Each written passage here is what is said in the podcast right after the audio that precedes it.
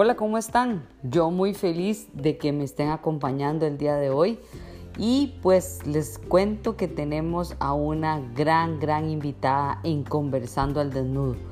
Conversando al Desnudo tiene el día de hoy en nuestro programa a Romina Domenech, que así lo pude pronunciar bien, Romina, y pues espero que lo disfruten porque ha sido un muy buen programa.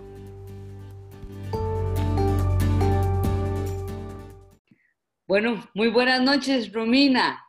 Eh, un placer para mí tenerte en Conversando al Desnudo, un capítulo más, el número 15.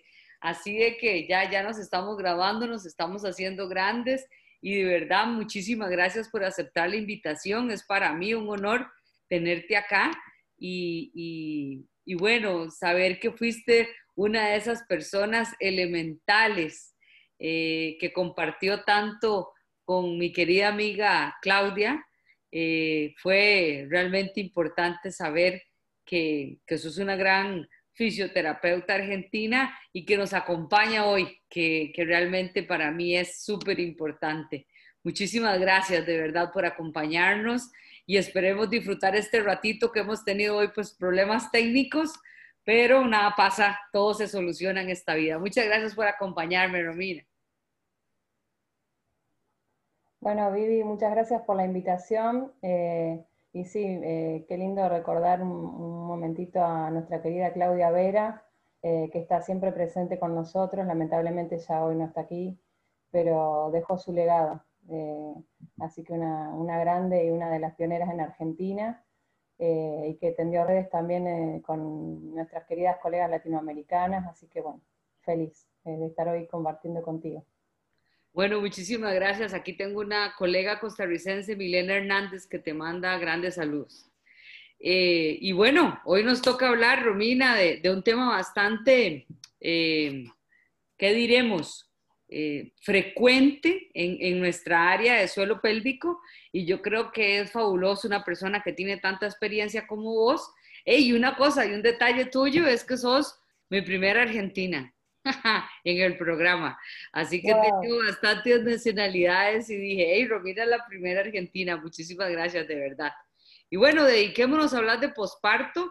No sé si quieres que comentemos algo en específico, que empecemos por alguna área en determinada, pero el tema es tuyo, así que vos mandas cómo quieres que lo desarrollemos.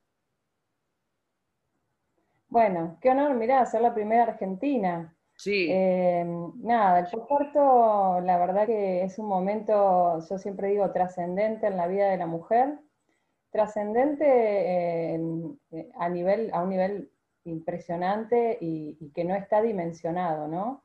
Eh, y que también impacta, según el Colegio Americano de Ginecólogos y Obstetras, en la salud, futura del neonato y de la mujer. Eh, entonces, eh, y que, está bastante olvidado, ¿no es cierto? Y que no siempre se aborda eh, integralmente, ¿no? entonces me parece fundamental, es un tema súper importante y que, la población general y, el equipo de salud pueda dimensionar ¿no? todo el impacto ¿no? y lo intenso de este momento. para mí acompañar a las mamás en esta etapa es, es apasionante, es de las digamos, de las facetas de nuestra labor en, las disfunciones o en la salud pélvica eh, que, más me apasiona, realmente. Sí, ¿te gusta mucho el área posparto? Totalmente, sí, sí. Vienen las mamás con los cochecitos, con los, con los bebés y, nada, o no, eh, o se, toman ese ratito y se pueden organizar y venir y eh, nada, y es un intercambio súper rico con, con las mujeres eh, con las diferentes familias, eh, y nada, y todo, o sea, todo lo que, em, todo lo que implica la salud pélvica, eh, la verdad que atraviesa el posparto, ¿no? Desde, em, a ver, desde la salud vesical, salud intestinal, la salud sexual, ¿no es cierto? todo, todo tiene que reactivarse, ¿no? Y, estar en equilibrio en ese momento, y todo está de alguna manera expuesto. Bueno, yo creo que es una de las áreas más complejas, creo que es un momento trascendental en la vida de cada mujer Y, pues sí, ¿verdad? Nosotros en, suelo pélvico tenemos demasiada incidencia y, creo que es súper relevante lo que nosotros realizamos en, en, esta población en específico en este momento. Yo creo que tal vez nos puedas enumerar alrededor de cuatro disfunciones que más te topas o cinco en, en, aspectos de posparto? ¿Cuáles son como las más frecuentes que vos atiendes? Bien, eh, la verdad que la, dispareunia, ¿sí? El, dolor en las relaciones, eh, sobre todo coitales, la incontinencia de orina en diferentes tipos, el prolapso también, eh, lo que es el dolor pelviano, sobre todo relacionado a coxigodinia, eh, y a ver, ¿qué más? De, todo un poco, también a nivel intestinal puede determinarse constipación, luego del embarazo y del parto, cesárea, eh, diástasis de los rectos abdominales, eh, incontinencia anal también. La verdad que, que se ve de todo, o sea, eh, así como también hay, mamás que, lo atraviesan, hay mujeres que lo atraviesan prácticamente sin síntomas. Eh, lo que me parece importante resaltar también es que el embarazo es un cambio físico enorme, gigante, eh, y que el posparto es un cambio mucho más grande, ¿no? El embarazo hay un crecimiento del feto, del útero, ¿no es cierto?, que se va dando a lo largo de 40 semanas, 42 semanas, 9 meses, eh, pero realmente de un momento para el otro eh, eh, se, da el alumbramiento, el nacimiento, el alumbramiento, se sale el bebé, la placenta, el líquido, ¿no? Y todas estas estructuras corporales, los músculos, los ligamentos, la, alineación de las diferentes articulaciones que fue modificándose a lo largo de esos nueve meses, que tiene que asumir un, un cambio drástico, ¿no? Ahora, si, si, por ejemplo, dentro de, estas patologías que frecuentemente nos encontramos en esta, en esta población, me gustaría que más un poquito de estreñimiento, que a veces, por cierto, esta semana he hablado de estreñimiento durante toda la semana, pero qué importante, ¿verdad? Porque yo creo que siempre digo yo, lo habitual no es normal, ¿verdad? Eh, me parece a mí que hay mucha población eh, que no consulta, que, no sabe nuestras intervenciones todavía en, alguna parte de la población y, piensan, por ejemplo, que el estreñimiento posparto eh, no es nada, que, con tomar agua simplemente se resuelve, pero creo que nuestra acción, principalmente las disinergias que pueden quedar, es bastante importante. Eh, cierto o no que la disinergia en estos casos de, de, estreñimiento, constipación es, es, frecuente, ¿cierto? En posparto. Sí, totalmente. Eh, la disinergia eh, se puede dar. Eh, hay una cuestión de temor, por ejemplo, cuando hay parto vaginal, cuando hubo desgarro o episiotomía, este temor a que se abran los puntos, esta dificultad, esta incomodidad, ¿no es cierto? Una episiotomía a veces pequeñita es bastante molesta el, roce de la ropa, al sentarse. Entonces, eh, la mujer por ahí tiene temor de, evacuar el intestino. Dicen, ¿qué pasa en este momento? Se me va a abrir todo, se me van a, deshacer los puntos. Eh, siempre va a ser más eh, saludable y menos cruento para la zona el poder evacuar sin esfuerzo. recordemos que el intestino absorbe permanentemente agua y si, no, si las heces se retienen, se van secando, ¿sí? entonces se hacen más sólidas, eh, lastiman y, nunca va a ser la mejor opción, digamos, siempre es clave y yo direcciono a las mamás para que, eh, obviamente, todas las pautas fundamentales de hidratación, de nutrición, eh, si puede haber un acompañamiento nutricionista, y también direccionarlas al médico para que le sugiera cuál es la ayuda eh, laxante que, más eh, se adapte a, ese momento, a esa paciente. Eh, siempre, digamos, va a ser mejor eso que no un, pujo excesivo, una hiperpresión o este, este estancamiento, digamos, de esta congestión también que se genera por no evacuar, porque las heces estén retenidas en el último tramo del intestino. También puede pasar en partos muy bruscos o cuando hay, eh, está sensible la zona del coxis, que haya una hipertonía o hiperactividad del suelo pélvico, concretamente sobre todo el músculo puborectal, que es, un, es como una cincha que se, inserta en el pubis, que es este huesito que tenemos debajo del ombligo, eh, y tiene una forma de U. Hacia atrás eh, rodea el ano, por detrás, digamos, eh, y vuelve al pubis, ¿sí? Y también por unas cuerdas que son los ligamentos anocoxigios se unen al coxis.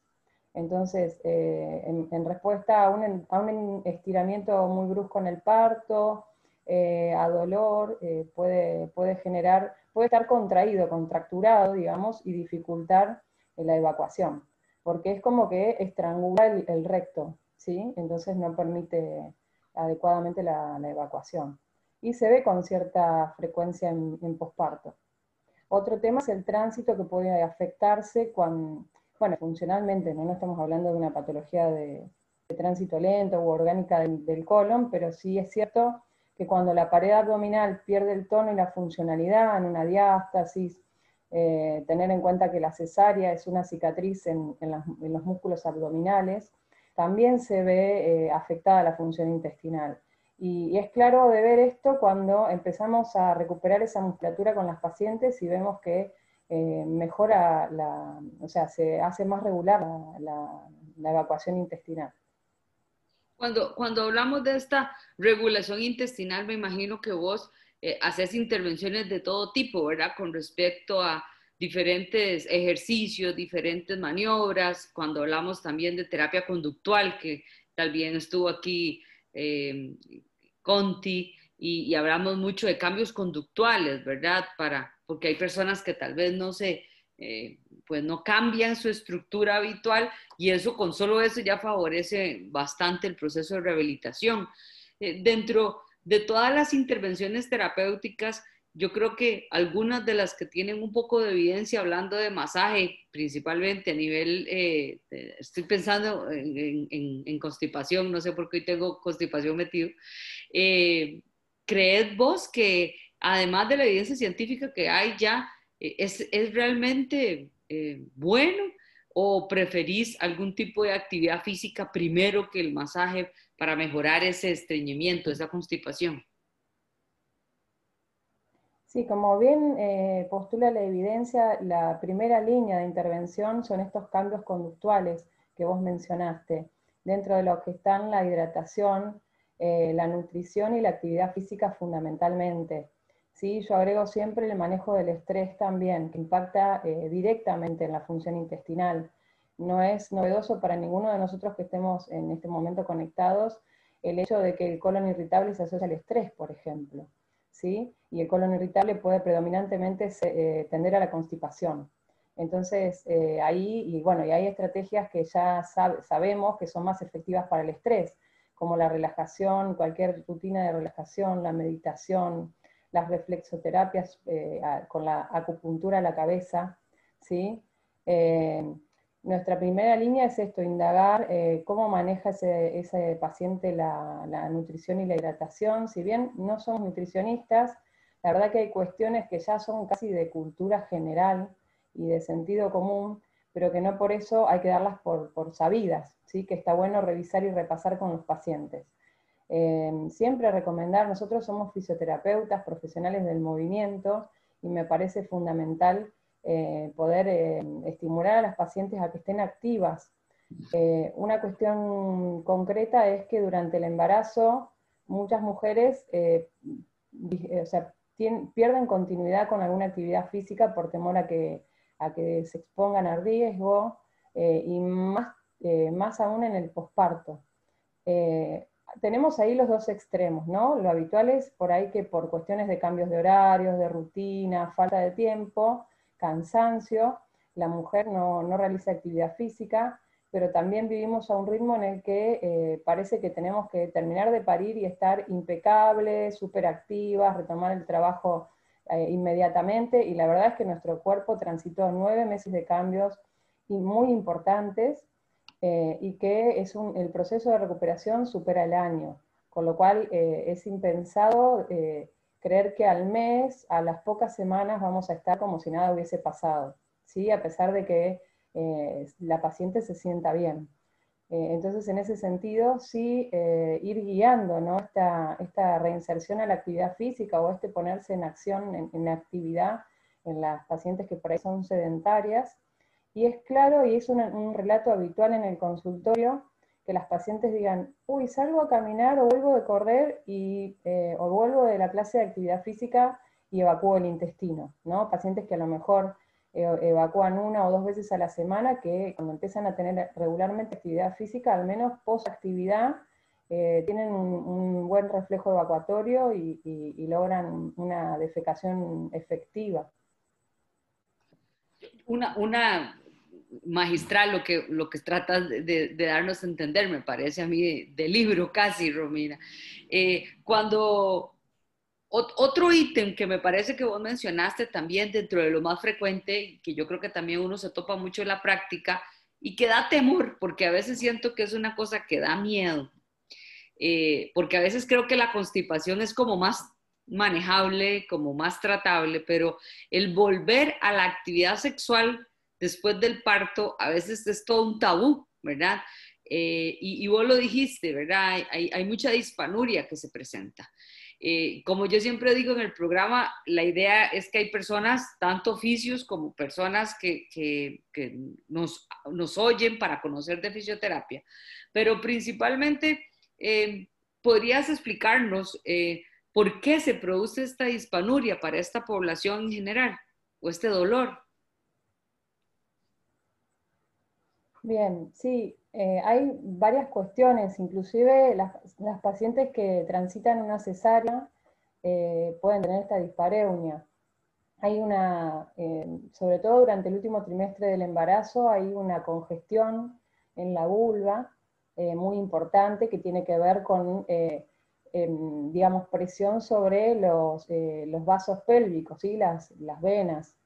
Em, al, útero, al ir creciendo el útero y el feto, van generando eh, presión de, las venas intrapélvicas, ¿sí? Y concretamente también de, a nivel de, los miembros inferiores, por eso, de las piernas, ¿sí? Por eso puede pasar que, las mamás en el último tramo del embarazo eh, tengan este edema, ¿no? Esta, hinchazón, digamos, de las piernas, ¿sí? Que, que más, a más distal más se nota, ¿no? Es decir, más en el pie y el tobillo, eh, pero bueno, también esto puede pasar a nivel interno de la pelvis eh, y, concretamente a nivel de la vulva. ¿sí? una intervención sencilla como puede ser un, un, colpac, trabajar con, con alguna, eh, aplicar frío en la zona, puede ayudar mucho. También de esta misma manera se generan las hemorroides en el embarazo y también en el posparto. Y esto termina como de de detonarse, digamos, también a veces por la, el esfuerzo en el parto, ¿sí? Eh, por los pujos. Eh, digamos, ya hay como una predisposición por este, este así circulatorio que se da durante el embarazo, que al final con el esfuerzo en el parto termina como de complicarse a veces. Eh, hay todo un cambio hormonal muy grande, sabemos que la pelvis, los músculos, la mucosa, la mucosa de la vagina tiene, una, tiene muchos sensores de, de hormonas, ¿sí? muchos receptores de, hormonas. Entonces, tantos cambios hormonales también impactan en la sensibilidad de la zona, en, lo sana, en lo saludable que esté la mucosa de la vagina, que puede estar como con tendencia a la inflamación, reseca, eh, esa es otra causa, ¿no? La sequedad vaginal. Em, otro tema también son las cicatrices que puede haber por la episiotomía, por los desgarros musculares que se pueden dar. Y también un tema no menor es lo que vos decís, Vivi, lo que vos mencionaste, el miedo, ¿no? Eh, me dieron puntos y yo como retomo la actividad sexual, eh, y, bueno, y me va a doler, y bueno, es otra vez romper el hielo, ¿no? Es, eh, ahí la clave primero es, sentirse bien, priorizar el bienestar, buscar, buscar un mimo, un momento placentero, lo que hablamos en, en, la esfera sexual como lo que mencionamos como intimidad, ¿sí? Es decir, eh, están en un marco de, em, bienestar, eh, de, bienestar mutuo, es decir, no solo, pasa mucho en nuestra cultura occidental que las mujeres es como que pensamos en la sexualidad, sobre todo las heterosexuales, como eh, que es solo coital, ¿no es cierto? Que la sexualidad es solo penetración, y que el, único objetivo del encuentro sexual es, eh, digamos, cumplir con la pareja, ¿no? Eh, y en definitiva, la verdad es que en la sexualidad tiene que ser todo consensuado y el disfrute tiene que ser mutuo de ambas o de, los integrantes de, ese encuentro, digamos. entonces, tener en cuenta eso me parece que es clave para poder retomar. Una cosa que yo creo que cuando nosotros nos vamos enfrentando a, esta paciente con estos tipos de dispanurias o de alteraciones, yo creo que muy asociadas a, la pesiotomía, por ejemplo, o alteración de colágeno, eh, yo creo que nosotros paulatinamente vamos haciendo intervenciones para permitir eh, y que la gente a veces no entiende cómo es que es la anatomía, ¿verdad?, del canal eh, vaginal y tenemos que utilizar diferentes herramientas y técnicas para poder mejorar la distensibilidad también del área, porque puede ser que se achique, ¿verdad? Como que se encoge con, con el pasar posparto y esto nos puede llegar a repercutir y a producir dolor y que paulatinamente va a permitir esa distensibilidad del tejido. Eh, yo sé que sos experta utilizando eh, TECAR y, me encantaría que escuchara, escucharte eh, de experiencias posparto y, me imagino que en, distensibilidad de colágeno, ¿verdad? En, trabajar el área focalizadamente con, calor. Sí, eh, es muy interesante también la, bueno, la tecarterapia es, eh, es una energía de alta frecuencia, es, es, una paratología, un agente físico que se conoce más la modalidad térmica, francamente térmica, pero se puede trabajar también en atermia, ¿sí? Eh, es, un, se genera un campo electromagnético que eh, produce diferentes efectos en nuestro cuerpo. Cuando se trabaja con una potencia bajita, no se llega a producir calor, eh, lo que hace es generar movimiento de cargas eléctricas en nuestro cuerpo, esta corriente, ¿sí?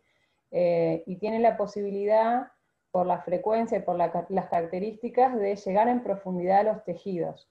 ¿sí? No es algo que, se trabaja en nuestro cuerpo o que nuestro cuerpo asimile en forma superficial, o sí, depende cómo uno lo, vaya direccionando.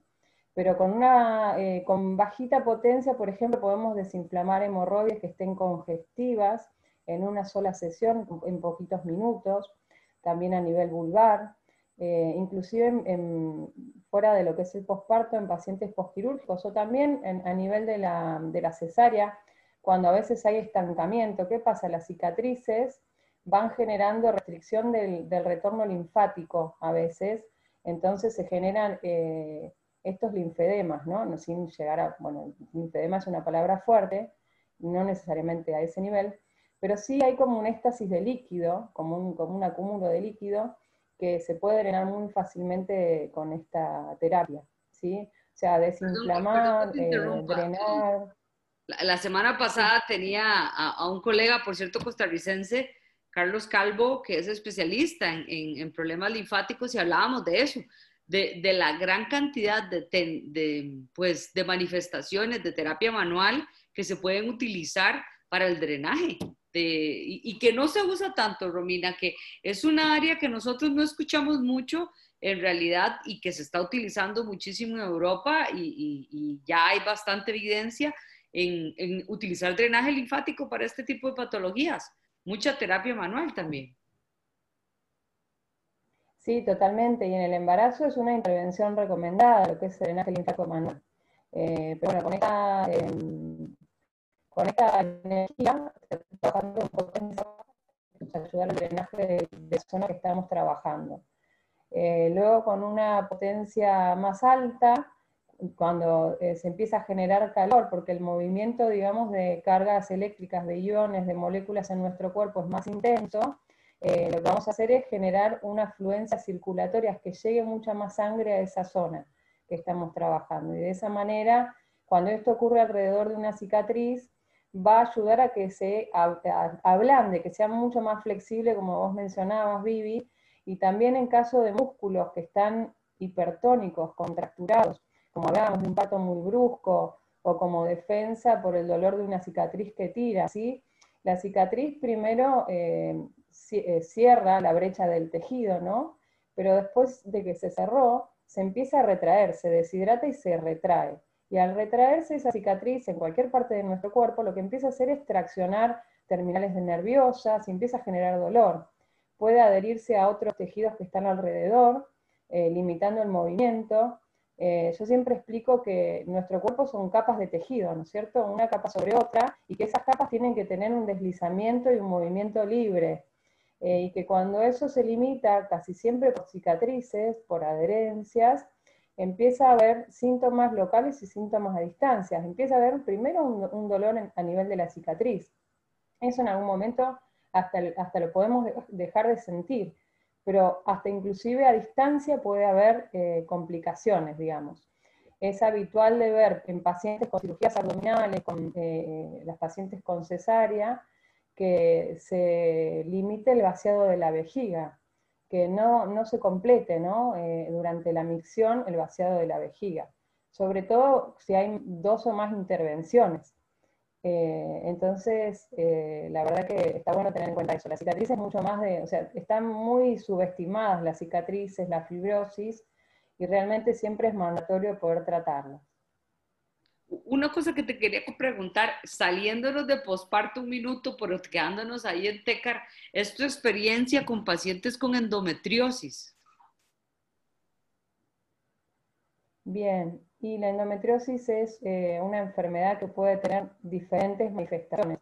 Se, eh, trata de em, tejido endometrial, que es eh, la, capa interna del útero, ¿no? la que se forma Em, en el ciclo femenino em, como preparación para un embarazo, para que pueda un, embrión humano, y que al no haber embarazo, esa capa se descama ¿sí? periódicamente, una vez por mes, eh, y bueno, así se genera la menstruación. ¿sí? Cuando ese tejido crece fuera del útero, o inclusive entre el útero en forma muy exagerada, em, se genera la endometriosis. Eh, y bueno, ese tejido puede tomar el intestino, puede tomar la vejiga, puede tomar músculos como el psoas, dentro de los más comunes, puede tomar el nervio ciático y el pudendo. Entonces, depende de lo que afecte, eh, van a ser los síntomas que puede tener el paciente, eh, como una irritación urinaria, irritación intestinal, em, dolor, eh, dolor pélvico, abdominal, muscular, más, más habitualmente pélvico, em, limitación para la vida diaria, es un dolor invalidante, digamos. Eh, yo tengo el, honor de, ser parte de la comisión directiva de la Sociedad Argentina de Endometriosis, eh, y bueno, una campaña que, eh, que, se, hizo este año es Si duele no es normal. si hay dolor pélvico, pensá en endometriosis, digamos, es una de las causas más, más comunes de dolor pélvico en la mujer. ¿sí?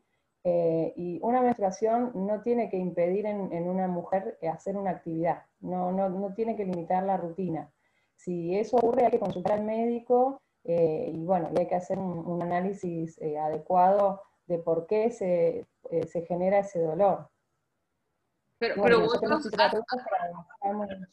Perdón, sí, pero obvio que has utilizado mucha TECAR con, con respecto a endometriosis.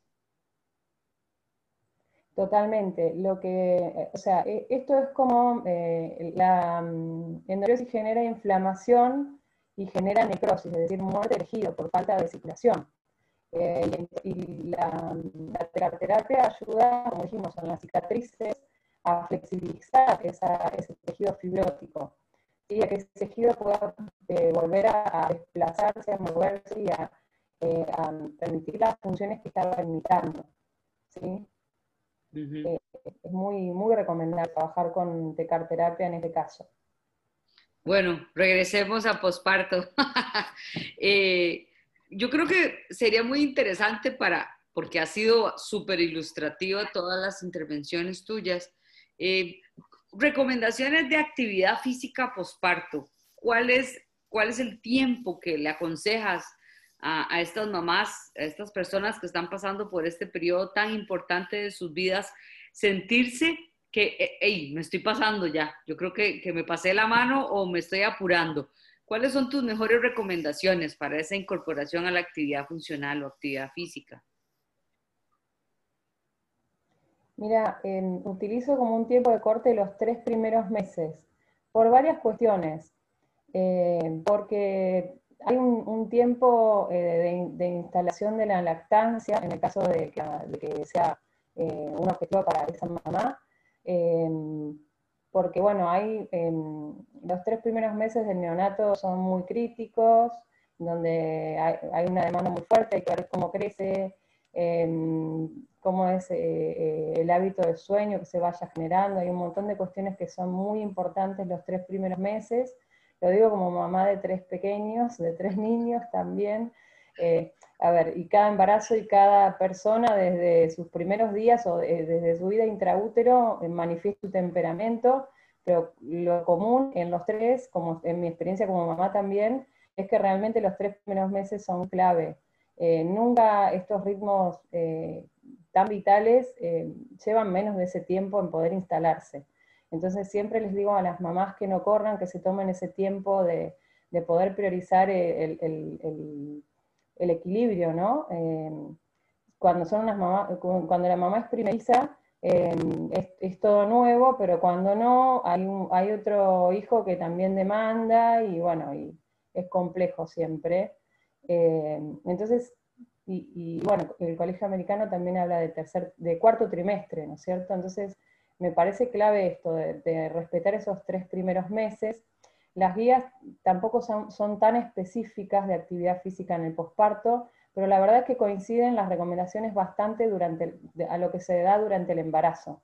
Entonces, algo que también les sugiero a las mamás es, para elegir la actividad, lo que te hubieses animado te recomendaban en el final del embarazo, en el tercer trimestre, eso podés hacer en el posparto, como para no dar tanto lugar a la confusión, Sí es cierto que a lo mejor un objetivo durante el embarazo es mucha movilidad pélvica y eso sería el único eh, cuidado a tener en cuenta, donde, eh, que en el posparto al revés reciente, ¿no? Puede, eh, o sea, la, pelvis que puede quedar demasiado móvil, ¿no? Y no sería tanto el objetivo la movilidad pélvica, sino más bien la estabilidad y, buscar una buena alineación y regulación de la postura. pero teniendo solo ese en cuenta, eh, siempre les digo, para elegir una actividad piensen en lo que hubieses hecho al final del embarazo. Si, te da temor o, dudas, eh, te hubiese dado en ese momento, bueno, no deberías hacerlo ahora. Eh, pero bueno, básicamente las banderas rojas son el, salto, la actividad con impacto, los abdominales clásicos, los que llamamos crunch, en donde se acerca el pubis a las costillas, el pubis al, eh, sí, eso, el pubis al, esternón, ¿no es cierto? El acortar esa línea, siempre le explico a las pacientes que son ejercicios muy, muy eh, hiperpresivos. No, no, no, queda súper clarísimo. Bueno, Romy, se nos fue el tiempo rapidísimo. Yo creo que ha sido un, momento bastante placentero. Eh, sí me encantaría, como para ir finalizando, que yo creo que que es bastante importante para los fisios, ya hablando un poco muchísimo más técnico. Eh, recomendaciones generales con respecto a esa actividad física, a, esa implementación de ejercicio terapéutico posparto, ¿verdad? ¿Qué indicaciones generales podemos recibir? Que me parece a mí que, que, que la evidencia de igual manera habla bastante, ¿verdad? En la utilización de, que, de ejercicios que, que permitan un cierre, por ejemplo, de una diástasis abdominal, eh, contracciones permanentes o durante la actividad física, obviamente la, terapia del transverso y hasta de los oblicuos, facilitando eh, este cierre de esa línea alba. Eh, ¿Alguna otra recomendación que quisieras hablarle a, a, a fisios que, que, nos ven?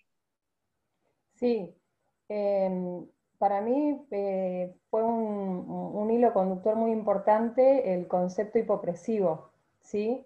Igualmente, lo que es la apnea siempre es lo más eh, exigido, eh, pero sí tener en cuenta los parámetros que son una buena elongación axial, es decir, el alargar el eje del cuerpo, ¿sí? el pensar como en desapilar las vértebras, ¿no? en alejar la distancia entre cada segmento vertebral, Em, y, eh, buscar la activación de los estabilizadores, de los músculos estabilizadores que son ¿sí? el suelo pélvico, el transverso abdominal, el cerrato mayor es muy importante, lo utilizo mucho más que por ahí a lo mejor los oblicuos, al, cambiar la posición de las costillas, libera muchísimo de presión al abdomen y a la pelvis, y contribuye a la estabilización de la cintura escapular para cualquier actividad física, lo cual me parece un músculo fundamental. Y bueno, eso lo más, creo que es lo más importante. En cuanto a la pared abdominal, sí creo que eh, es importante empezar por el transverso, un, gesto, eh, orientarnos hacia lo que es el hollowing, como se menciona por ahí en, entrenamiento funcional, em, y después ir viendo. La verdad es que sí, eh, esa, pared tiene que volver a, tonificarse, volver a, a, cerrarse esa brecha entre los rectos, pero con activación de transverso y elongación axial en general eh, creo que es lo más certero, lo que a mí mejor me funciona. Otra, otro aspecto que quería comentarte que, últimamente estoy trabajando bastante es fisioterapia en el agua en el embarazo, que me parece a mí que, eh, creo que a veces como que nos concentramos en otros aspectos y tenemos a la mano estas herramientas. Eh, qué vital la, la, compresión, ¿verdad? Y la teoría de flotación que se puede hacer, ¿verdad? En compensación con la, con la gravedad para facilitar el drenaje linfático. Creo que eh, nos falta un poquito también en suelo o en nosotros en pelviperineal trabajar un poco esta tendencia a favorecer el ejercicio en el agua en la mujer para el drenaje linfático que hablamos hace un rato y me parece que también es una herramienta que podemos utilizar postparto con bastante comodidad. Sí, me parece súper interesante. Yo no tengo esa experiencia, y a lo mejor también tiene que ver con el acceso a un, lugar adecuado, ¿no? Para, para, desarrollar esa terapia, pero me parece espectacular. Además, todo este cambio grande en el cuerpo, el agua es como que lo contiene, ¿no? Así como pasa en pacientes obesos o con inestabilidad articular o con eh, artritis y artrosis, eh, sin pensar, bueno, yo digo para dar ejemplos como muy, muy, muy claros, eh, sin pensar en eso, la verdad que teniendo en cuenta el cambio físico tan grande en el embarazo y el posparto, me parece súper interesante esa contención del agua también, ¿no? Que hace que podamos entrenar, entre comillas, con menos impacto. Sí, el, ha sido una experiencia que me ha tocado. Yo creo que cuando, eh, si el cielo cae, limones hay que hacer limonadas, ¿verdad? Y, y, y me ha tocado esta experiencia en estos últimos meses. La pandemia me ha hecho como un, renovarme completamente y creo que es una, es área que poco estamos haciendo y, que es muy interesante, que le da mucha seguridad a la mamá. Claro, yo sí te digo que yo estoy en un país tropical en donde siempre hay, hay, generalmente hay buen sol y, sé que Argentina es un poquito más frío, ¿verdad? Eh, pero sí definitivamente que a veces hay que aprovechar las situaciones que se brindan para, para facilitar esto a las mamás, porque eh, yo creo que hay un momento en que al inicio, eh, cuando estás embarazada, se preocupa mucho por la mamá, luego nace el bebé y ya desaparece esa preocupación por, por la madre y todo cae en el bebé. Y, y se ven historias muy trágicas. Hace poco estuve con una, eh, una pacientita en que me contaba cómo fue su parto abrupto, cómo sacaron al bebé, cómo tiene prolapso, ¿verdad? Y, y la única recomendación que le hacen es, espérese que pase tres meses, cuatro meses para ver si todo se acomoda. Y yo digo, wow, ¿verdad? Nosotros podríamos hacer muchísimo en tres o cuatro meses eh, porque ah, falta formación, ¿cierto? Falta ese enlace con los diferentes eh, profesionales de la salud. Totalmente, sí. Em, a ver, y muchas mamás después del parto dicen, ¿cómo nadie dice cómo es, ¿no? ¿Cómo, cómo se vive esto? Porque eh, no se dimensiona en absoluto todo lo que implica un embarazo y un parto. La cesárea otro tanto, también es, eh, es todo un momento para transitar. Eh, es un momento, como les digo, apasionante y trascendente, digamos. No, no, es, no es por una cuestión de alertar o de dramatizar, al contrario. Eh, creo que son, eh, son momentos eh, que, que, tienen que tener su acompañamiento. Desde mujeres que están transitando esa etapa, ¿no? estas tribus, como se le llama también ahora, de decir, de compartir experiencias con, con pares, que me parece clave, Eh, y la realidad es que, si bien hay una cuestión de, eh, obviamente, de riesgo de vida de la mamá y el, recién nacido, que no es un tema menor y que siempre es la prioridad, pero también es cierto que intervenciones en, pos de la salud, sobre todo femenina, eh, van, a, van, a, impactar a futuro en la salud de, de esos dos pacientes, ¿no? de la mamá y del bebé. y esto lo postula también muy bien el Colegio Americano de Ginecólogos y Obstetras. Eh, mm, existe la depresión postparto también, y la realidad es que, inclusive durante el embarazo, la realidad es que es, un momento de mucho cambio y que no siempre eh, tiene el acompañamiento que tiene que tener. Y no siempre eh, la mujer llega con la información adecuada a ese momento, inclusive.